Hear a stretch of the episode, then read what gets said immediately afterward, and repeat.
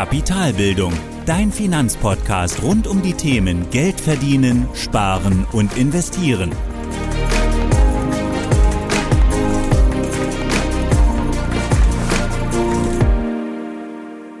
Hallo und willkommen zur 81. Folge meines Podcasts. Ich bin Thorsten von Kapitalbildung und heute sprechen wir über das Investieren als junger Mensch, also als Schüler, Student oder Azubi und dabei schauen wir zuallererst auf die Voraussetzungen, also was brauchst du zum Investieren. Im zweiten Schritt besprechen wir dann die sinnvollen Möglichkeiten, also welche Geldanlage ist für dich als junger Mensch, Schüler, Student oder Azubi wirklich sinnvoll. Und zum Schluss schauen wir dann nochmal auf die speziellen Tipps aus meiner Sicht, auf meine ganz persönliche Perspektive und meine Erfahrungen und worauf du eben aus meiner Sicht achten solltest. Dann lass uns direkt starten mit dem heutigen Thema und wir schauen zuerst einmal auf die Voraussetzungen. Und im Prinzip gilt für junge Menschen, egal ob Student, Schüler oder Azubi, genau das gleiche wie für alle anderen Anleger. Um zu investieren, brauchst du eine Übersicht über deine Einnahmen und Ausgaben, eine Liquiditätsreserve und natürlich am besten keine Konsumschulden. Heißt also, du weißt genau, wie viel jeden Monat reinkommt und was deine Ausgaben sind. Und natürlich kommt deutlich weniger rein im Vergleich zu festen Angestellten oder eben Selbstständigen oder auch mal unregelmäßig viel rein. Und es kann natürlich sein, dass du gerade viel lernen musst, deswegen weniger arbeitest oder gerade einfach gar nicht arbeiten kannst, weil du dich sehr stark auf deine Ausbildung, auf dein Studium oder eben ähm, konzentrieren musst oder eben noch Schüler bist. Aber die Einnahmen, die du hast, sollten eben deine Ausgaben decken. Ganz klar. Das ist die, ganz, die erste Voraussetzung für jeden Kapitalbilder. Und natürlich solltest du auch genauso wichtig deine Ausgaben kennen. Solltest also wissen, wofür du, dein, wofür du dein Geld ausgibst. Und natürlich eben sollten dann diese Ausgaben nicht die Einnahmen über, überdecken. Wenn dann noch etwas übrig bleibt, empfiehlt es sich natürlich auch als junger Mensch dann eine Liquiditätsreserve aufzubauen. Und ja, das ist natürlich aus meiner Sicht vielleicht sogar noch wichtiger als bei Angestellten, weil die Einnahmen vielleicht nochmal unregelmäßiger sein können oder weil du vielleicht auch mal schneller einen Job los bist oder vielleicht auch mal etwas flexibler bist und deinen Job kündigen musst. Deswegen solltest du auch hier, genauso wie alle anderen Anleger auch, aus meiner Sicht sechs Monate als Lebenshaltungskosten bei dir auf dem Tagesgeldkonto haben. Genauso eben wie jeder andere Anleger auch. Und auch beim Thema Schulden gilt das gleich wie für alle anderen. Hast du einen Konsumkredit, tilge erst den Kredit, bevor du ans Investieren denkst. Und auch wenn es eben hier ein Bildungskredit ist, sowas wie BAföG, solltest du das Geld auf keinen Fall investieren, da es ja im Prinzip nicht dir gehört. Denn das Geld schuldest du ja jemandem und deshalb solltest du auch nicht dieses Geld, was eigentlich nicht dir gehört, nicht investieren. Mal abgesehen davon, dass du oder dass der Zweck dieses Geldes, dieses Kredits eben ist, jetzt beispielsweise beim BAföG dein Studium zu finanzieren. Wenn du also dieses BAföG, die Unterstützung vom Staat nicht brauchst, dann beantrage es auch nicht. Aber alles in, aller, alles in allem brauchst du eben die gleichen Voraussetzungen wie alle anderen Anleger auch. Erstens, du musst deine finanzielle Situation kennen, also die Einnahmen und Ausgaben. Zweitens, du hast eine Liquiditätsreserve von gut sechs Monaten. Drittens, du solltest äh, schuldenfrei sein, zumindest konsumschuldenfrei und kein geliehenes Geld investieren. Und viertens, das haben wir jetzt noch gar nicht so richtig besprochen, aber ich denke, das ist in dem Podcast klar geworden. Du solltest wissen und verstehen, was du dort machst, in was du investierst. Und alles, was darüber hinaus noch übrig ist an Geld, also nach eben den Einnahmen und Ausgaben, nach, nach der Liquiditätsreserve, auch nach den Schulden. Genau das kannst du dann bedenkenlos anlegen. Und hierzu schauen wir uns jetzt dann mal deine Möglichkeiten an. Und auch hier solltest du dich, gerade wenn du Anfänger bist, langsam herantasten bei den Möglichkeiten. Also beim Thema Risiko langsam herantasten. Das heißt, starte mit einem möglichst geringen Risiko und erhöhe es dann mit der Zeit, wenn du es eben möchtest oder kannst. Es wäre aber definitiv falsch, sofort die wildesten und risikoreichsten Dinge auszuprobieren und damit dann auf die Nase zu fallen. Noch schlimmer wäre es aber natürlich, einfach in etwas zu investieren, das du nicht verstehst oder in etwas zu investieren, nur weil es dir jemand empfiehlt. Und ganz generell gilt natürlich, wenn du eine Empfehlung bekommst, egal von wem oder egal aus welcher Zeitschrift oder egal aus welcher Informationsquelle, wenn du eine Info bekommst, dass irgendeine Aktie, irgendetwas besonders Tolles dann ist es eigentlich so, dass es ohnehin schon zu spät ist, damit das große Geld zu machen. Bleib dir also treu, informiere dich und starte dann mit einem für dich überschaubaren Risiko, um erst einmal Erfahrungen zu sammeln. Und ich glaube, das ist so der wichtigste Punkt, Erfahrungen zu sammeln. Am besten geht das aus meiner Sicht mit einem breit gestreuten ETF. ganz klar. Sehr langweilig vielleicht, aber tatsächlich ein sehr, sehr gutes Vehikel, um zu starten. Oder auch eine Einzelaktie, wenn es etwas mehr Risiko sein soll. Und beide Geldanlagen sind aus meiner Sicht eben leicht zu verstehen und auch einfach sehr gut geeignet, um Erfahrungen an der Börse zu sammeln. Normalerweise würde ich hier oder normalerweise habe ich auch in den vergangenen Folgen immer für den langfristigen Vermögensaufbau keine direkte Einzelaktien empfohlen, zumindest nicht bevor du einen soliden Basis-ETF hast. Bei jungen Menschen, also gerade Schüler, Azubis oder Studenten, sehe ich es aber so, dass sie eben vermutlich noch nicht das große Geld verdienen, also zum einen nicht sehr viel Geld darauf setzen, jetzt aber die Chance eben haben, aus Fehlern zu lernen oder aus Fehlern zu lernen, aber auch diese Fehler auszugleichen, also auch genug Zeit haben, diese Fehler eben auszubügeln. Heißt also, wenn junge Menschen eine Einzelaktie kaufen und diese dann stark fällt oder das Unternehmen sogar pleite geht, dann ist erstens nicht so viel Geld verloren, aufs ganze Leben gesehen jetzt mal. Und zweitens ist eben noch enorm viel Zeit, um diesen Fehler zu korrigieren, auch aus finanzieller Sicht.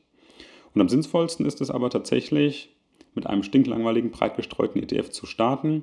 Und das kannst du natürlich am besten mit einem Sparplan machen. Und das Gute ist, die Sparpläne starten bereits ab 25 Euro. Du siehst also, die Hürden, die finanziellen Hürden sind sehr gering. Und auch mit kleinem Geld kannst du deine erste Börsenerfahrung sammeln.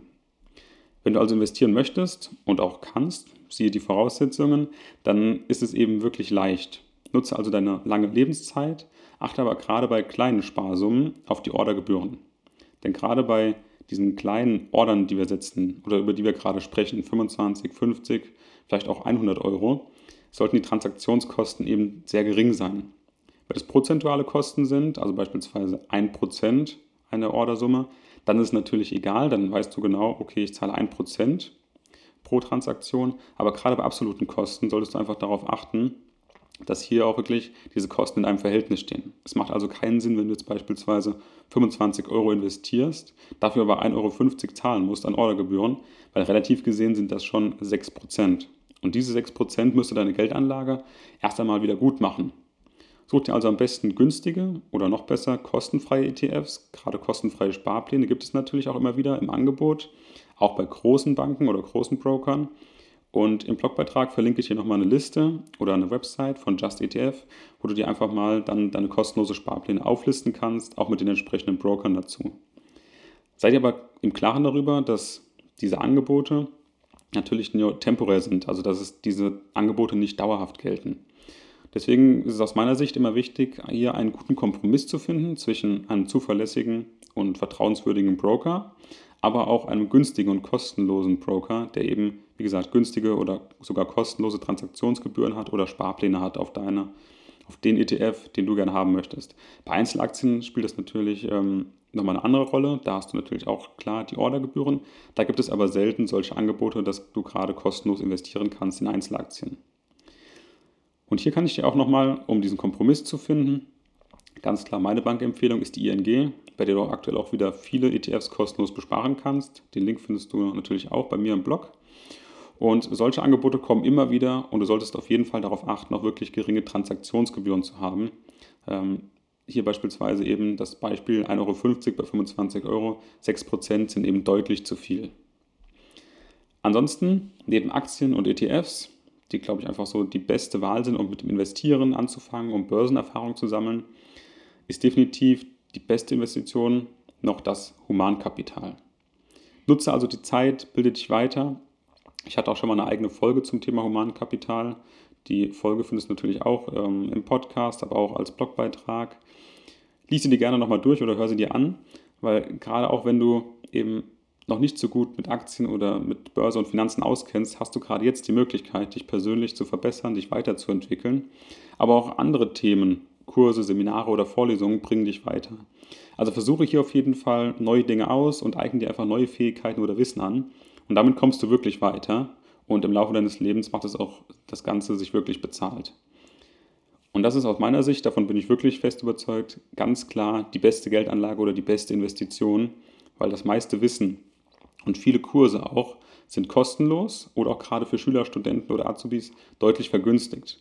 Und auch hier habe ich dir nochmal im Blogbeitrag eine ganz nette Seite verlinkt, ähm, bei der du einfach kostenlose Kurse belegen kannst bei renommierten Universitäten.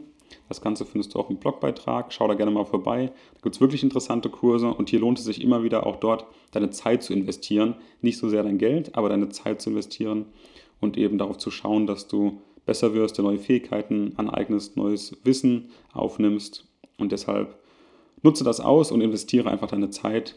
Das Humankapital ist auf jeden Fall die beste Investition.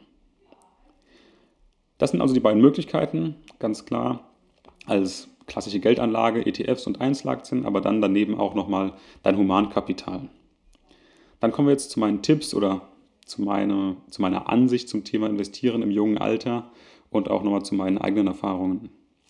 Also, auf der einen Seite macht es natürlich Sinn, das noch junge Alter auszunutzen, weil du eben ganz klar die Chance hast, den Zinseszinseffekt auszunutzen. Aber auf der anderen Seite entgehen dir mit jeder Investition auch Opportunitätskosten. Nicht im monetären Sinn, aber eben an Lebenserfahrung, an tollen Erlebnissen, an Momenten mit deinen Freunden. Und gerade in dem Alter sind eben auch deine Freunde, deine Familie und man unternimmt unheimlich viel, probiert Dinge aus und hat deutlich mehr Zeit als später im Leben. Und das Spannende ist ja auch jetzt gerade, dass du als junger Mensch eben viel Zeit, aber wenig Geld hast. Nutze also auch das wenige Geld, was du ohnehin schon nur hast und lass es eben oder lass dich davon eben nicht so sehr geiseln, unbedingt dein übriges Geld zu investieren, anlegen zu müssen. Und ja, es ist gut tatsächlich auch in ETFs und Aktien zu investieren und du solltest das aus meiner Sicht auch tun, aber eben nicht um jeden Preis. Wenn ich an meine Zeit in der Ausbildung oder auch zum Anfang des Studiums zurückdenke, dann würde ich auf jeden Fall die Erfahrungen, die Partys, die Erlebnisse, die Reisen, die gemeinsame Zeit mit, mit Freunden einfach auch nicht gegen irgendeinen ETF-Sparplan eintauschen wollen. Und Geld ist eben auch einfach nur relativ. Und gerade in jungen Jahren hat man eben wenig Ansprüche, wenig Verantwortung und sollte das Geld auch eben für tolle Erlebnisse nutzen. Und hierfür habe ich eben auch letztens irgendwo ein tolles Wort gelesen oder gesehen. Und das Ganze hieß Erlebnisdividende. Also die Dividende eines Erlebnisses, eine Reise, ähm, einer tollen Zeit oder irgendetwas anderes. Und diese Dividende zahlt wirklich auf dein Lebenskonto ein. Mach dir also einfach klar, dass diese beispielsweise 50 Euro für einen Sparplan, jetzt als junger Mensch vielleicht wehtun, im späteren Leben aber gar nicht so, so viel wert sind tatsächlich. Und mit diesen 50 Euro kannst du jetzt wahrscheinlich eben deutlich mehr anfangen als später mit deiner Familie. Deswegen nutze diese Zeit also auch für jede Menge Erlebnisdividenden und nutze dein Geld auch einfach, um dir tolle Momente zu schaffen, um dir tolle Erfahrungen eben ähm, zu bringen oder tolle Momente auch herbeizuführen. Und damit will ich auf keinen Fall sagen, dass es nicht wichtig ist oder sinnvoll wäre, bereits im jungen Alter in ETFs oder Aktien zu investieren, aber eben mit Augenmaß und ohne Zwang. Also du musst es dir wortwörtlich leisten können zum einen, wenn wir nochmal zurück zu den Voraussetzungen gehen, und du musst es natürlich auch wollen. Auf der anderen Seite ist es natürlich auch nicht schlimm, wenn du erst mit Mitte 20 anfängst, anstatt schon mit Anfang 20. Du hast dann immer noch genug Zeit. Trotzdem gilt natürlich, je früher, desto besser, zumindest aus renditentechnischer Sicht. Deswegen ist hier also die Idee, dass du für dich die perfekte Balance findest zwischen ich investiere Geld, das ich übrig habe, wenn es denn so ist, oder aber ich nutze das Geld, um einfach Erlebnisdividenden zu schaffen. Und ja, in diesem Alter, aus meiner Sicht, in diesem jungen Alter als Schüler, Student oder Azubi, geht es vor allem darum, Erfahrungen zu sammeln, egal ob im Thema Finanzen oder eben in anderen Lebensbereichen. Und ja, damit würde ich heute gern die Folge zum Ende kommen lassen.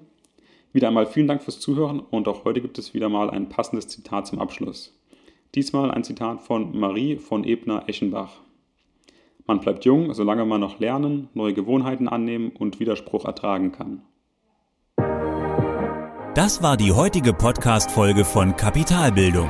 Alle wichtigen Links und Infos findest du in den Show Notes. Hast du Lust auf noch mehr hilfreiches Finanzwissen? Dann folge Kapitalbildung auf Facebook und Instagram oder besuche die Website www.kapitalbildung.org.